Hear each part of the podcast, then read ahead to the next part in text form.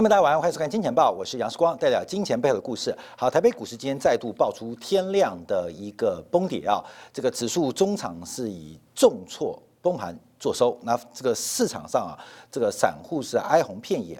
那我们今天啊，要从历史来告诉未来，我要从富邦金，台湾最大的金控，获利表现最好的富邦金，来告诉大家。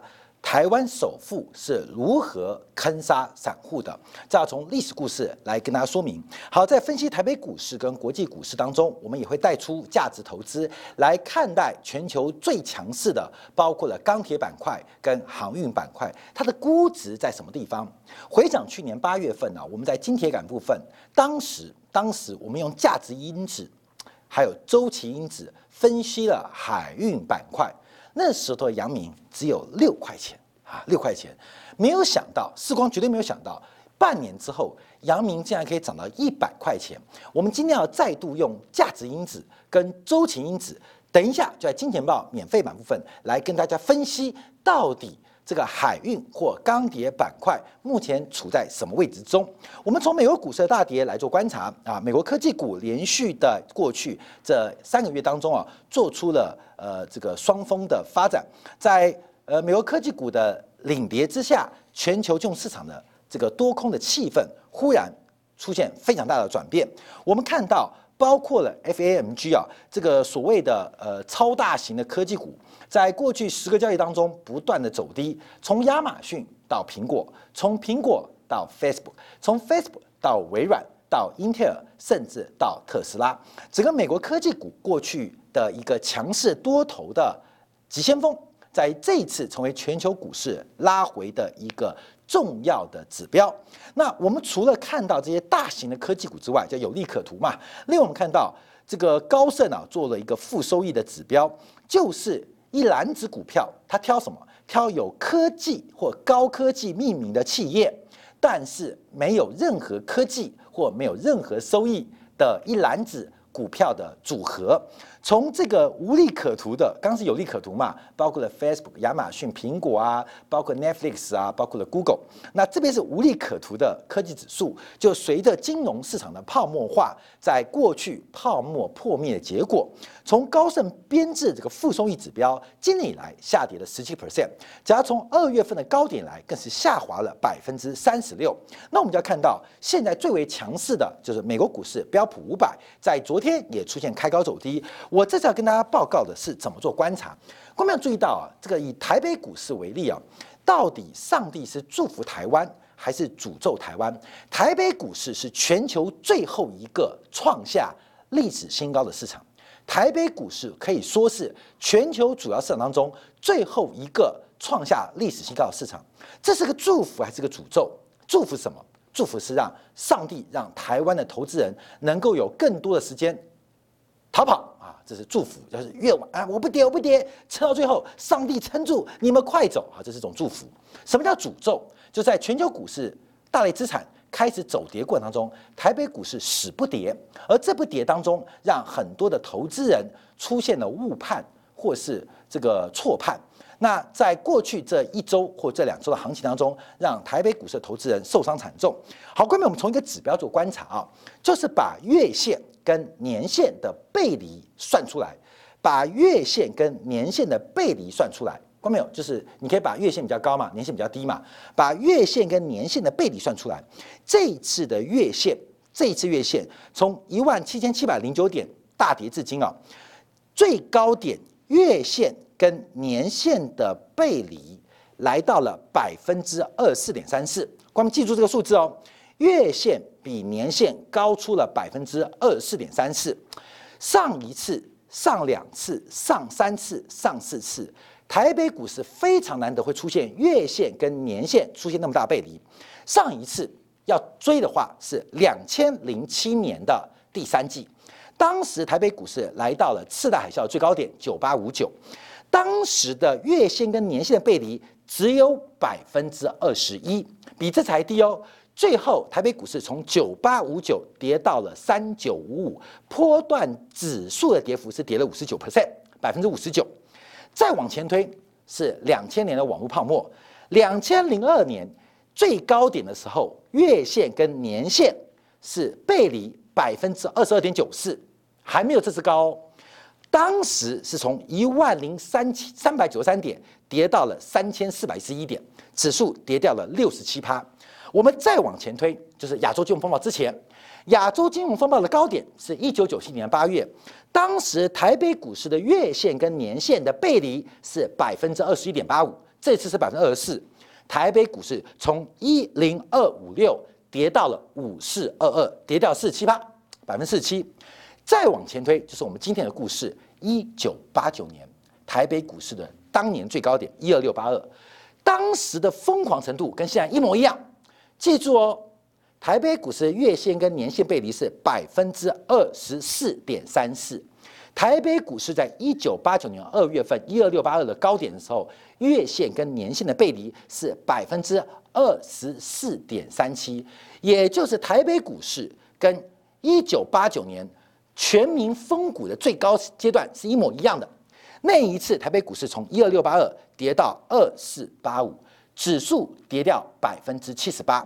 所以，我们看到从这四次月线跟年线背离，台北股市按照过去泡沫之后经验，最少会跌掉百分之四十七，也就是台北股市有可能见到九千三百八十五点。假如跟上一次。最凶泡沫当中啊，来做对比话，台北股市可能会跌到三千八百九十五点，三八九五。哎，因为现在很多人讲技术分析嘛，现在讲技术分析啊，光面有一个技术分析很重要，就是缺口逢缺必补，缺口封闭只是时间关系，可能是三个月后，可能是三年后，可能是十年后，逢缺必不必补啊。台北股市在三千八、三千七有一个缺口啊，所以我们看到。这个到底在哪边啊？那是光的猜测，但我只跟大家分享，从月线跟年线的背离，看到台北股市这一次的泡沫到底有多大。好，等一下讲价值投资，我们先看到一九八九年的故事，因为这一次月线跟年线背离，让我们想到一九八九年，从来没有见过台北股市能够出现那么大的疯狂的涨幅。跟喷出还有成交量啊，这个来做对比啊，基本上台北股市这隔了三十年啊，GDP 也成长了三四倍啊，成交量也成长三四倍啊，来到历史的最高点，今年七千一百四十八亿。台湾在一九八九年，历史在这边转个弯，表面上在一九八九年的年初，前途似锦，一片乐观，但事实上一个重大财富的转折即将发生，这是资本家剥削劳动者一个最好的范例，关没有？我们讲到资本家，讲到剥削，讲到劳动者，我们第一想到马克思。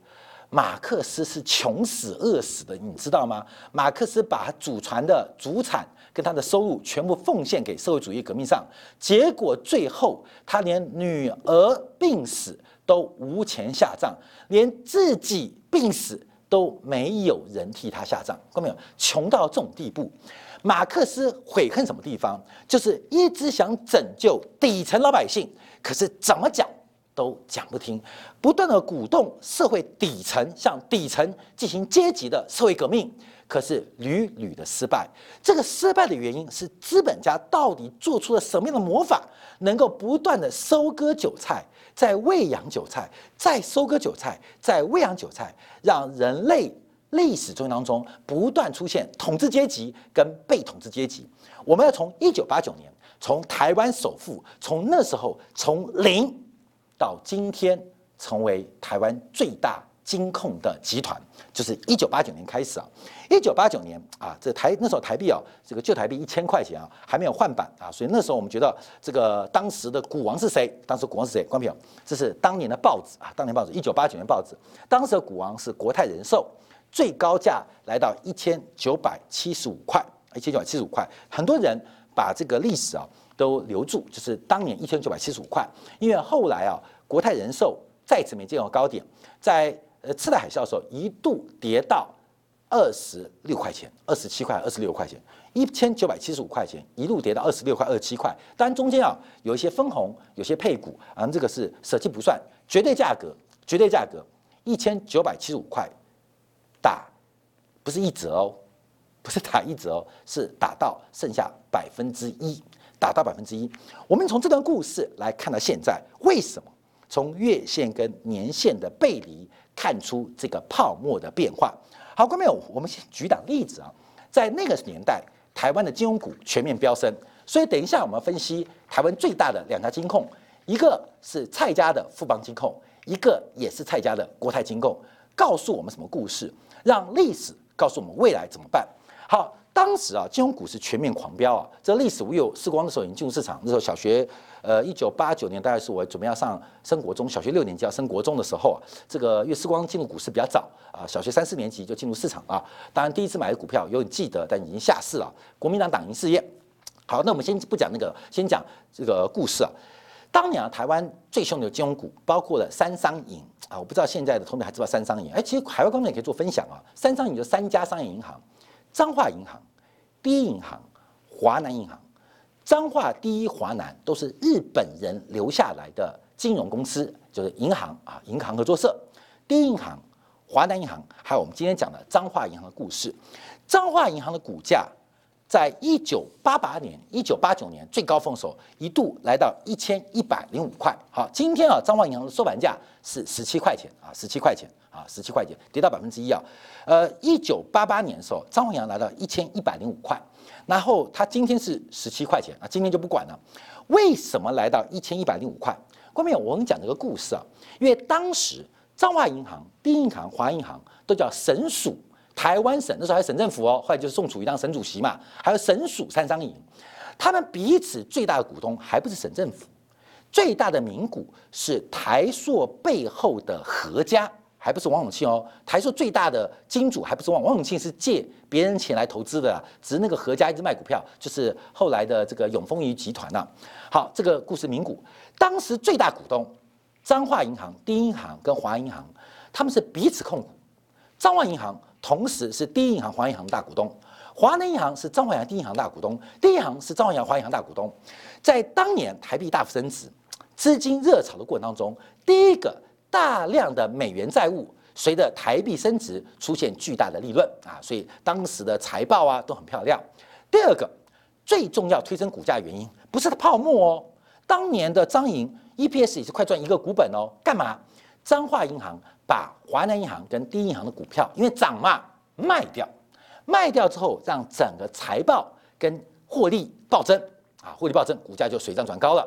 华南银行看到彰化银行水涨船高，就把彰银股票卖掉啊，把彰银股票卖掉。所以华南银行因为卖掉彰化银行股票，所以股价也是水涨船高。哎，第一银行看到华南银行跟彰银行都水涨船高，他也把彰银行跟第一银行股票卖掉啊，所以股价也水涨船高。就变成一个很可爱的循环了。张银卖一银卖华南银，华南银卖一银卖张银，一银卖华南银卖张银，关没有？就彼此开始卖啊，互相卖，越卖涨越高，关没有？你懂吗？越股票就是我把我转投资卖掉，他们彼此是相互控股啊。这个神鼠三张银的时代就拼命卖啊，越卖越涨，越涨越卖，越卖越涨，越涨越卖。好，当时就说哇，这个本益比呀啊，要二十倍、三十倍估计。可是殊不知，台币升值是一次性收入，卖掉转投资，卖掉自己的资产也是一次性收入。所以张颖那一次从一千一百零五块第一波修正，第一波修正耗时多久？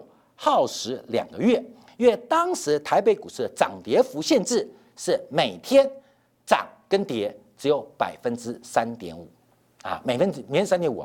在只有百分之三点五的限制之下，张颖开始跌，从一千一百零五块跌到五百二十四块，这是一个非常辛苦的事情哦。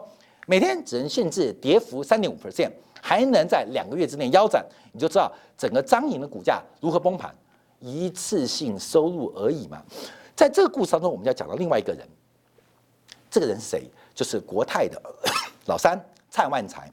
这个蔡家啊，是台湾第一首富啊，到目前都是啊，是苗栗竹南人。早期跟大哥、二哥蔡万春跟蔡万林来台北创业。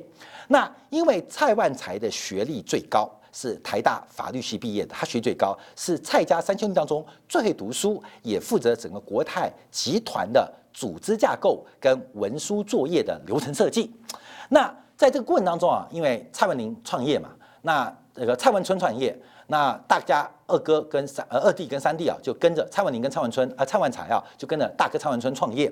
所以后来蔡万春走了之后，当然分最多的是蔡万春的小孩蔡成忠跟蔡成南啊，这个当然后来就是台湾第一首富啊。随着 Volker 的这个呃调高利率啊，蔡成忠就在半年之内瞬间破产了。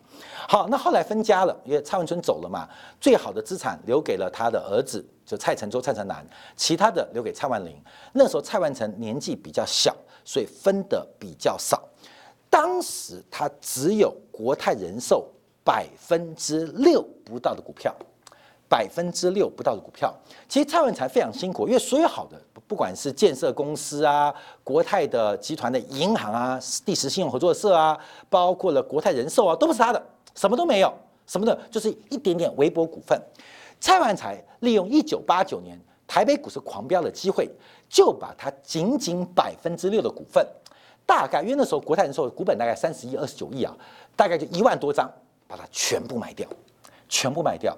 事后按照蔡万成的说法，大概是卖在一千两百块左右。后来国泰人寿涨到一千九百七十五嘛，等于卖在半山腰。蔡万才是笨蛋啊，笨蛋！幸好财产没交给你蔡万才，不然家都败光了。怎么卖在半山腰呢？啊，各位笨蛋，笨蛋什么是笨蛋？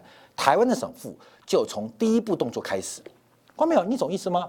从这一次这个新冠肺炎，台北股市八千点涨到一万七，它等于卖在。一万二啊，你可以这样想，就卖在半山腰，在一万二啊，在半山腰，因为这个他卖股票的时候大概是六千多点、七千多点，他台北股市到一万二，可是蔡万才他看到了一个机会，看到什么机会？台湾的新银行即将开放，台湾的金融即将大开放，银行商反而通过这个大开放，所以蔡万才决定要脱离国泰的这个家族的庇应，自己单独啊单独来创业。那怎么创业呢？刚好看到台湾股市人傻钱多，满地韭菜，不割对不起自己，所以蔡万才利用短短半年不到时间，把国泰人寿卖在地板价啊，地板价拿到了大概两百亿的现金，而这两百亿现金在两年之后，成为台湾十五家新银行当中的其中一家。叫做富邦银行。后面这故事更大哦，因为在一九八九年割韭菜人非常多哦，包括台湾新东阳集团的卖家，包括台湾火柴，他们都在割韭菜，所以后来成立什么玉山银行啊、大安银行啊，很多新银行的第一桶金都感谢一九八九年那些人傻钱多的市场啊。什么叫人傻钱多？月线跟年线的乖离高达二十 percent，这个市场叫做疯狂。叫做愚蠢，叫做愚昧。可是市场有人清楚，不管是卖在最高，不可能卖在半山腰，卖在膝盖下都要卖，因为没有人知道愚昧它的边际会多大。蔡万财就是个首例，新东阳的卖家就是首例，当时把市场股票出清。我关键后来这些台湾现在超级有钱啊，都从那个时代开始了。怎么有钱？前面二十年。这个非常辛辛苦苦的，每天这个早五晚十的啊加班，但始终没有钱嘛，就是把事业做大，也没有变现，就一次性就变现，而这个变现创造了今天的富邦集团。好，我们看一下富邦的新闻啊，这是这几天的新闻，富邦金控四月前四月暴赚了六百三十九亿，赚 EPS 每股赚了六点二五元，这光是前四月的盈余就超过去年。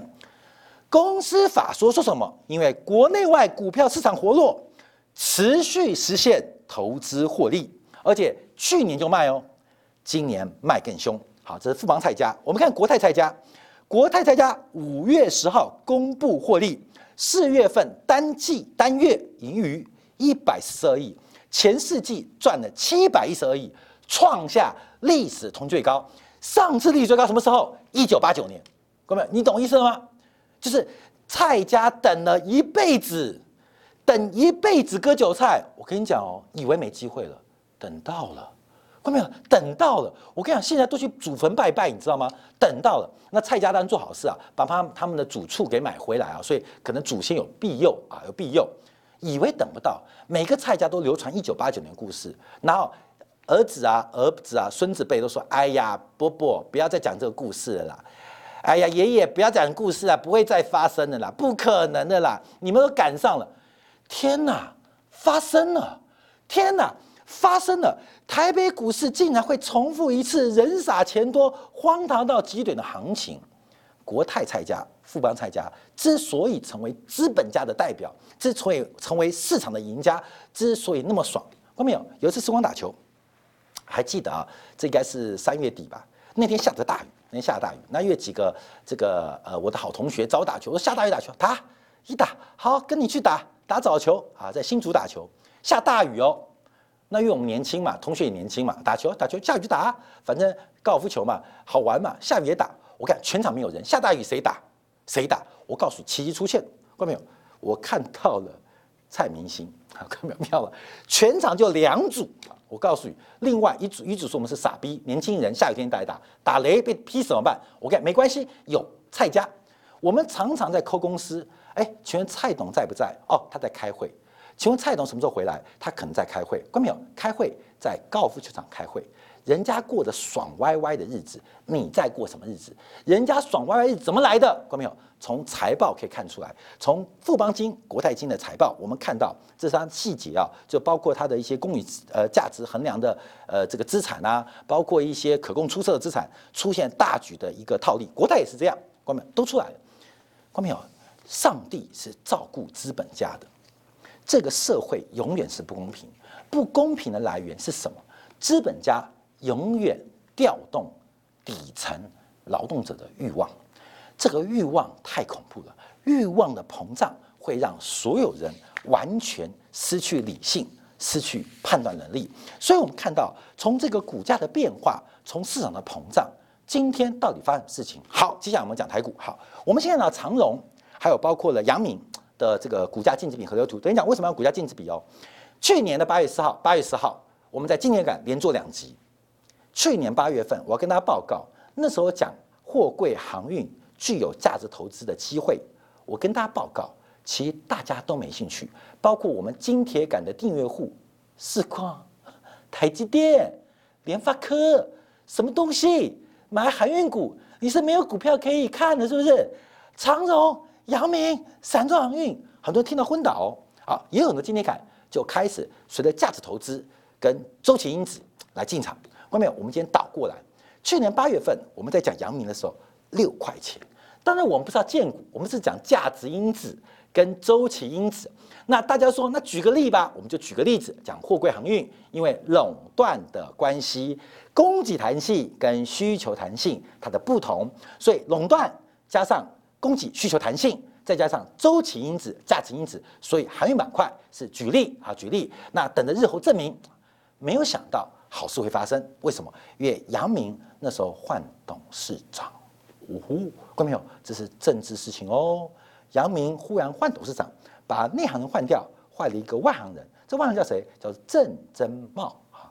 从此杨明就一飞冲天了。所以，关没有？股票大涨，不是只有姓蔡的会赚钱哦，另外姓蔡的也会赚钱哦。关没，你懂意思吗？嗯，有的是富邦菜。有的是国泰菜，还有一个住凯达格兰大道的菜也会赚哦。这个世界就怪你兴趣不好，你姓蔡应该就赶上这个机会。所以杨明哈就换董事长叫郑珍茂，郑珍茂完全不懂海运，当董事长，奇妙的事情就此发生了。到今天为止，好像这个呃杨明的股价最多来到九七点六，呵，八月到今天涨了十五倍到十六倍的发展。好，当然不是他炒作，而是看到一些变化。所以，我们今天反过来跟大家报告啊，看长荣跟阳明啊，这四光比较有种啊，看到没有？我们不打弱的啊，那种半导体已经下去就不管了。该垄断的，在不该垄不能垄断或不该垄断的台积电，那后面把变化大家自己观察啊。我们要讲这个市场的泡沫，就要讲最强的嘛，你不要讲弱的嘛，讲弱的什么四星啊，那个股票都跌翻天了，不讲。我们讲最强的，我们从长荣、阳明要给大家上堂课。它的股价涨跟跌，我不负责，当然不负责，因为赚了我也不负责，赚你给我吧，不会啊，那赔了也不要怪我，所以基本上我们是做宏观经济分析的。长阳明我们用股价净值比，有叫 P B 比来分析。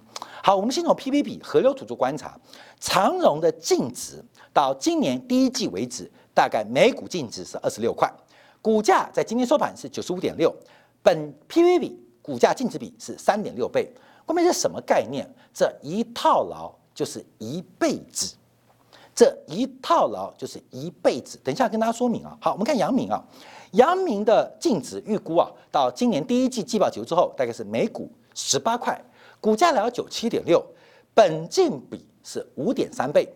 告诉各位，阳明被套牢，它是泡套牢三辈子，也就是将来你的儿子在你躺下之后，在你的孙子。祭祖的时候，每年清明节哦，我告诉你不谢谢你哦，是骂你，爷爷，你买什么阳明啊？这混球嘛！你买这种东西，害我们现在穷的还要打工。观众要注意哦，这是带诅咒的。为什么诅咒？它的本金比基本上会套牢三辈子。好，观众看中钢，钢铁股最很强啊。按照第一季的净值啊是十九点八六元，呃，今天收盘四十二块钱，本金比二十一倍。好，观众我看到上一次在这个位置啊。套牢了不多，不多，套牢了十五年啊，不多啊。你人生很多十五年，我知道。所以上一次中钢来到这个位置是套牢十五年。那你说杨明呢？啊，杨明没发生过。好，杨明现在价也没发生，就说套牢三辈子嘛。你要有活三百岁的能力。那杨明不要倒掉，你可能会见到下一次。那长隆呢？啊，也没见过啊。长隆水套牢一辈子嘛，你看你能活多久？另外长虹不要倒掉，反正这个被套牢。就是一辈子啊，一辈子，长虹是一辈子哦。杨明要小心哦，看到没有？他跌下来，听说可以，越不要留下来，不然你儿子、你孙子、你的曾孙、你的玄孙，世世代代都会笑你，很可悲。清明节的扫墓是那种酸言酸语的缅怀，边烧纸钱，爷爷你多拿一点，多拿一点，多拿一点，记得哦，在天国不要再买了啊！你知不知道？不要再买了。我告诉你哦，长阳明一套牢。子子孙孙在帮你扫墓的时候，我告诉你，都在笑话你，连丢纸钱都在笑话你，你可悲，你知道吗？好，中钢，中钢一套牢，哎，这个找得到，一套牢就等十五年。好，为什么要讲本金比？很多人用市盈率，就本益比来做观察，为什么要本金比？我们要了解到，投资不能乱用工具。我们举个例子来讲，P ratio P ratio 单是 P 是价格，一是 EPS，本益比的逻辑是现金流逻辑。本益比逻辑还带个 G 值，带成长性逻辑，所以一家公司有稳定现金流，像电信股啊，就可以用 P ratio 啊来看它它这个现金流概念，所以就当做零成长的现金流概念。那带成长率再加一个 G 成长率进去，就成了一个成长性的本益比本益比市盈率逻辑。那什么东西要用 PB 比？就是景气循环股跟周期股，因为它的现金流有周期循环。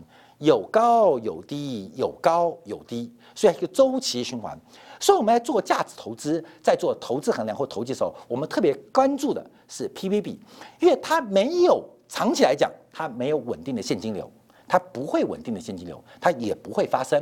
那另外一个，它的成长性是随着它的资产的膨胀所带来的获利，所以这时候要用 PB ratio，就是本净比。股价净比或叫市净率，它有几个方向啊？主要它的获利来自于资本，来自于资本。那它的现金流的这个创造，大多包括它的资产是来自于资产。那公司的净值跟资产负债多由有形的资产、货币资产所构成，所以用这个来衡量一家股价的衡量，呃，这个价值或价格会比较有意义。那特别适用于。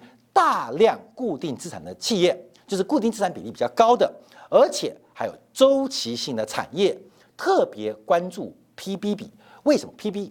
为什么？因为关淼在周期循环股啊，像我们常做那个 DRAM，DRAM 这个做几十年，大家知道，你要买在本益比最高，卖在本益比最低。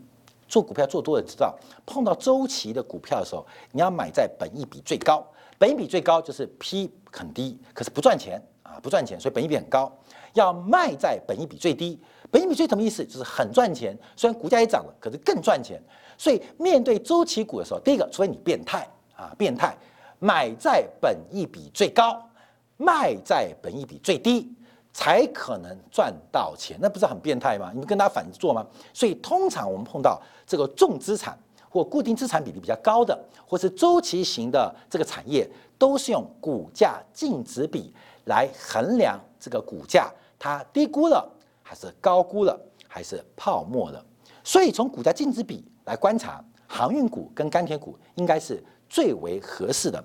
从这个角度观察，我们看到，所以长荣、阳明等着你一辈子，你的爱情没有一辈子。但长荣、阳明会跟着你一辈子。好，我们再观察一下，最后我们看到台北股市这些变化。因为我们先提到的是我们之前画的一个侧幅满足啊，先从韩国股市做观察。韩国股市啊，讲我们从最低最高做两段侧幅，但这一段后面这一段是受到美国三轮的财政刺激，还有货币的一个刺激所带动的一个金融行情，一个流动性行情，它应该是没有基本面做支持的，所以这是两段行情。那事实上你可以看到。整个韩国股市测满足是三二八五两段哦，这已经超长期观察。三二八五什么时候达到的？在去年底、今年初达到，也就是从今年的一月初到现在，其实韩国股市就混混混混，你怎么满足嘛。最近一度转强啊，对不起，长期涨幅满足到了，就是到了，只剩下不满足未来的贫困人士。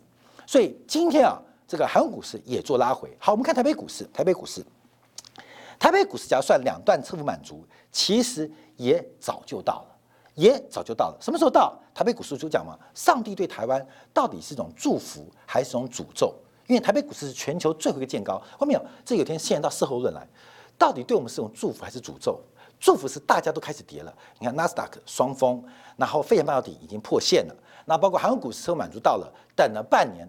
就是大家都见高哦，大家都见高了，大家都好羡慕哦，因为上帝特别爱台湾人呢，台北股市还在涨哎。假如我们是台湾人，我们就更幸福，我可以卖更多，我们可以卖更好，可以卖更高。好，这种祝福，诅咒是什么？诅咒这几年台北股市成为亚洲股市最大跌幅的市场。为什么？因为很多人认为不会有事，他以为有上帝做靠山。观众朋友，上帝不会是你的靠山，所以台北股市的发展就变得很微妙。我们再拉近点看啊，因为这几天台北股市报的三根大量跟三个位置变成很特别啊！哇，技术分析有用哦。为什么？因为刚好对称嘛，左边六天头部六天，右边六天准时发动，哎，太神奇了！技术分析好有用啊，左边六天头部六天，右边六天，好，看到没有啊？刚好。什么都学，这个没学到，你可以再花三千九百九十九课，有一堆支付付费的线上课可以去学习。因为技术分析很特别，永远少一招，少一招就少哪一招？就是刚好这招没学会啊，刚好这招没学，K D 也学了，M A C D 也学了，什么都学了，就这一招没学会。我形态也学了，怎么没学这一招了？好没，你再去上三千九百九十九，你就不断的花钱去学习各种课程。因为目前啊，这是很对称啊，这是一个非常完整的。头肩顶的一个形态，而且准时发动，准时发动。好，关面我们看到这个市场变化，我们明天会做这个专题啊。从月月的平均线跟年的平均线，为什么从平均线的角度来分析？而月的平均线跟年的平均线出现那么大的背离，真的会发生那么悲惨的结局跟结果吗？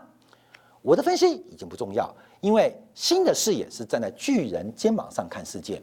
我只知道台湾第一首富，不管是国泰蔡家，还是富邦蔡家，还是凯达凯达凯达格兰大道那个蔡家，基本上应该都已经把股票卖光。真正未来的赢家，台湾未来十年、三十年首富，已经在现在做了一个可以流传百世的投资经验。这就是蔡家的故事。观众朋友，我们都想成为首富，可是我们做动作动作。都让我们变成另外一种首富，负债的负。祝福大家，好，感谢大家收看。稍后我们在精讲部分会观察啊，这个中国的消费者物价指数跟生产物价指数怎么观察？